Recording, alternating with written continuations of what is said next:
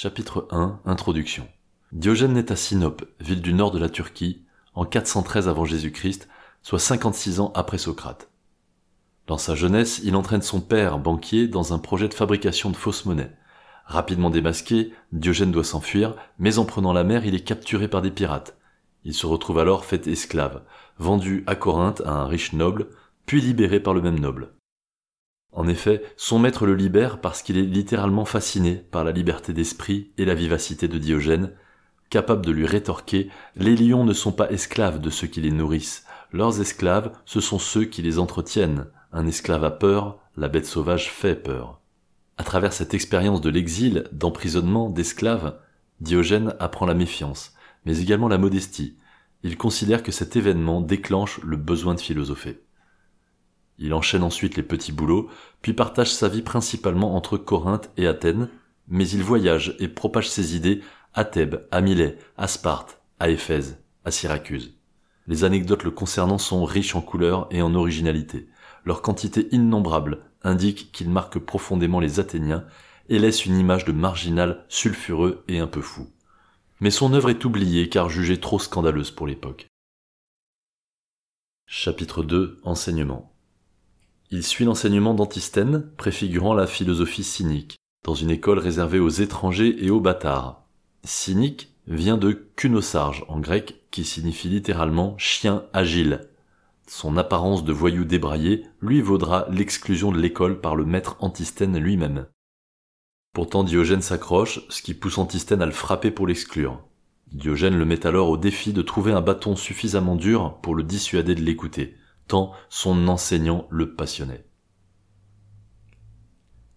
Lorsqu'à son tour il enseigne, il choisit de magnifiques emplacements, par exemple le portique de Zeus, en affirmant avec ironie que les Athéniens avaient édifié de tels édifices précisément dans le but qu'ils puissent s'y installer. La franchise est pour lui ce qu'il y a de plus beau au monde, et lorsqu'il fait œuvre de démesure, c'est toujours pour faire prendre conscience à ses élèves de leur absence naturelle de mesure. Un beau jour, parlant devant un auditoire inattentif, il se met à caqueter bruyamment, à imiter toutes sortes de bruits plus stupides les uns que les autres. L'auditoire interloqué devient soudainement silencieux et attentif, mais également gagne en quantité. Les badauds s'agglutinent, et tous sont comme envoûtés par le numéro de clown de Diogène. C'est ce moment que ce dernier choisit pour soudainement injurier son public, leur reprochant de ne s'intéresser qu'aux inepties. Chapitre 3 Vie il endurcit son caractère tantôt en se vautrant au cœur de l'été dans le sable brûlant des plages, tantôt en se roulant dans des taillis de ronces. Par de telles pratiques, il donne également naissance à certains courants stoïciens qui toutefois laisseront de côté ses propos les plus provocateurs et embarrassants. En observant une souris aller et venir et manger ce qu'elle trouve sur son passage, Diogène comprend que c'est ainsi qu'on se suffit à soi-même, échappant à la volonté des puissants. Autonome convaincu que dépendre de quelqu'un c'est l'esclavage, qu'il a connu d'ailleurs, fervent opposant aux conventions sociales, aux richesses, il préconise une vie simple, proche de la nature. Ce qui est indispensable coûte peu, c'est le superflu qui vaut la peau des fesses. Par ses restrictions, il échappe à sa culture et rejette la civilisation en acquérant une indépendance matérielle et une liberté morale. Il vit donc dans la rue, pieds nus, dans le dénuement total, et ce, volontairement d'après lui. Il ne possède qu'un manteau, un bateau, une lanterne, une sacoche et une gamelle. Lorsqu'un jour il voit un enfant boire à une fontaine dans le creux de ses mains, il comprend qu'il possède lui-même encore trop d'objets et brise alors sa gamelle. Tel un clochard, sa jarre ou son tonneau lui sert d'abri. Quelques millénaires plus tard, son comportement sera considéré comme un trouble psychologique, baptisé d'ailleurs le syndrome de Diogène. Ce syndrome consiste en une forme extrême de compulsion conduisant le malade à se complaire dans des conditions de vie insalubres, consécutives bien souvent à un choc psychologique tel la perte d'un proche ou une dégradation brutale de situation. On retrouve également ce trouble chez les personnes âgées, expliqué comme une décompensation sénile, conséquence d'une vie jugée peu gratifiante. Enfin, cette réaction de rejet de toute une civilisation préfigure la réaction des hippies, qui, de même que Diogène, par provocation extérieure, mais aussi pour changer de point de vue eux-mêmes, vont rejeter toutes les attitudes de leur époque pour effectuer comme un volte-face à l'encontre de toute forme de progrès technologique, social ou autre, peu importe, et retourner vers des valeurs ancestrales plus orientées vers la nature par exemple. Cette réaction illustre le besoin de freiner, de se bloquer face à quelque chose qui va trop vite, dans une direction que l'on ne cautionne pas. C'est une manifestation mélancolique et autodestructrice de nostalgie, comme un naufragé dans un torrent qui s'accrocherait aux branches plutôt que de se laisser porter par les mouvances de son époque. Diogène prétend chercher un humain, ce qui signifie symboliquement chercher la perfection en l'homme, car en vérité, il affiche un profond mépris pour le genre humain, et tous ceux qu'il croise ne méritent pas, selon ses critères, d'être qualifiés d'humains. D'ailleurs, l'image du chien dépasse le seul nom de son école puisqu'il revendique copier le mode de vie d'un chien. Ainsi, il lèche le visage de ceux qui le nourrissent, il aboie après ceux qui l'ignorent, il mord ceux qui l'insultent, soit physiquement, soit plus métaphoriquement. Par exemple, un groupe de jeunes hommes se défendit de l'approcher de trop près en le raillant ouvertement et en lui criant Nous prendrons bien garde que tu ne nous mordes pas. Ne craignez rien, mes enfants, répondit-il, le chien ne mange pas de betterave. La betterave était à l'époque l'emblème de la fadeur et de l'homosexualité. Il explique que les passants donnent plus facilement aux mendiants qu'aux philosophes, parce qu'ils craignent de devenir pauvres, bien plus qu'ils ne craignent de devenir philosophes. Ils mendient auprès des statues pour, dit-il, s'exercer au refus. De même que Socrate, il est capable de rester des heures debout sans bouger. Il prône la masturbation pour pouvoir échapper au désir charnel, et affirme qu'il aurait souhaité qu'il suffise également de se frotter le ventre pour ne plus avoir faim. Quand on est riche, on mange quand on veut, mais quand on est pauvre, on mange quand on peut. Ce sont d'ailleurs ses disciples qui le nourrissent. Chapitre 4 Thème. Ces grands thèmes phares sont très perturbants pour l'époque. Il encourage à consulter philosophes et médecins plutôt que des voyants qui abusent selon lui de la stupidité humaine. Il remet en cause les lois de la cité, propose la suppression des armes et de la monnaie. Il prône une liberté sexuelle totale ainsi que l'égalité homme-femme. Il propose également d'oublier le sacré, d'être indifférent aux sépultures, de mépriser les pratiques religieuses. Ainsi, lorsqu'il surprit un jour une femme prosternée en train de prier, penchée en avant, il lui demanda Ne crains-tu pas, ma fille, que le Dieu que tu pries ne profite de la situation et ne vienne sans scrupule t'embrocher par derrière, puisqu'il est tout-puissant? Lorsqu'il a vraiment trop faim, il considère qu'il est logique d'aller se servir parmi la nourriture offerte aux dieux dans les temples, si c'est pour pouvoir survivre. Pour cette même raison, il n'interdit sur le principe ni la nourriture animale, pourtant largement décriée à l'époque, ni même le cannibalisme si c'est pour satisfaire un besoin vital. Mais surtout, Diogène est contre toute forme d'engagement, de souscription, de convention. Il conçoit chaque engagement comme un bagage qui nous entraîne vers le fond de la mer. Il s'efforce de faire le contraire de tous, car selon lui la société nage contre nature. Liberté de pensée, liberté intérieure, liberté sociale, forment un tout indissociable auquel il est très attaché, peut-être après en avoir goûté la privation lorsqu'il fut esclave. Il juge absurde de s'attacher à quelqu'un, donc rejette ainsi également l'amour.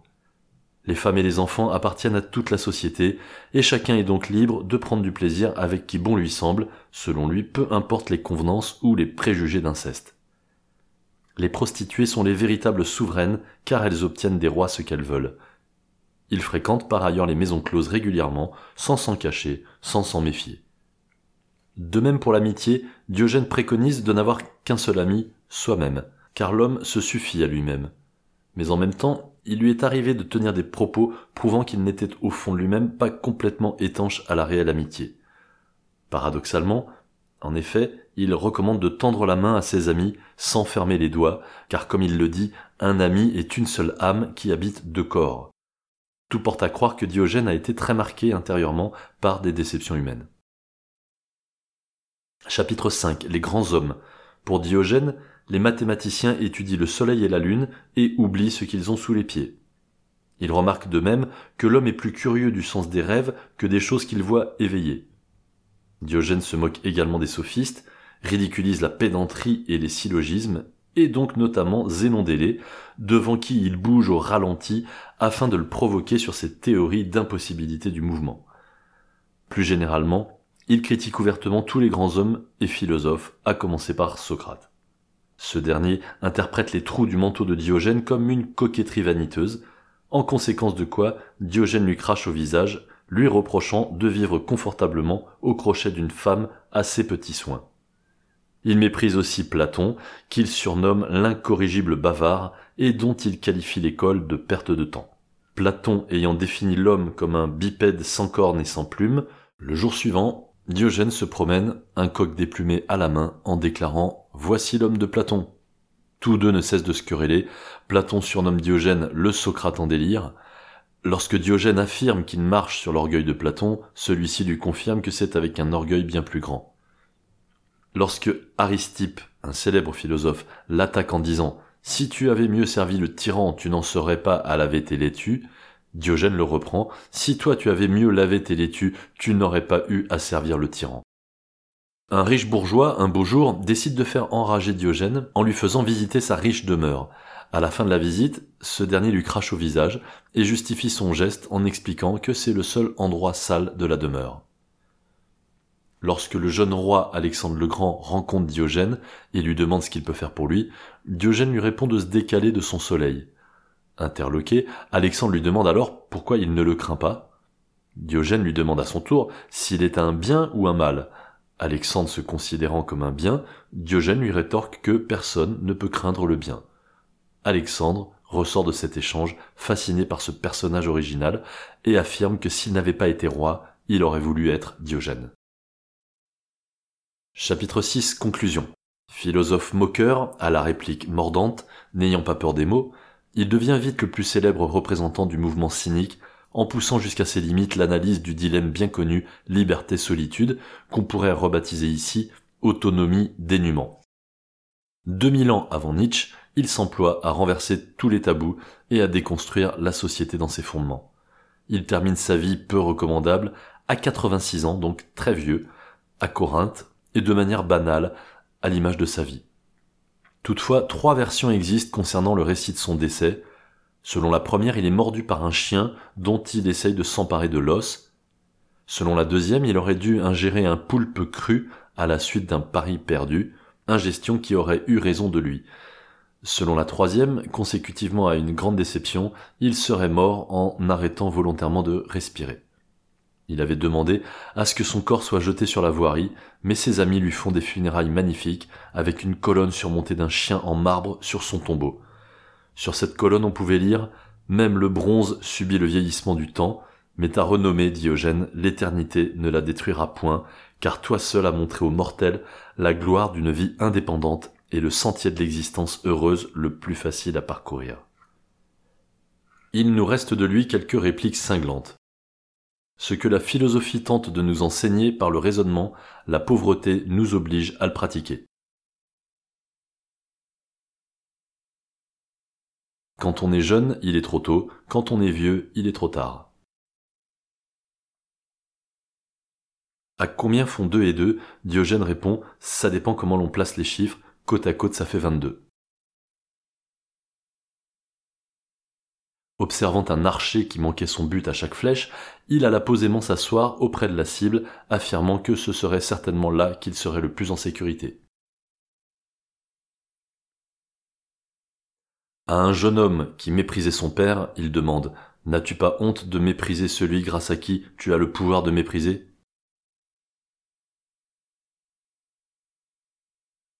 Au fils d'une prostituée qui jetait des pierres sur la foule rassemblée sur une place, il conseille Prends garde de ne pas blesser ton père.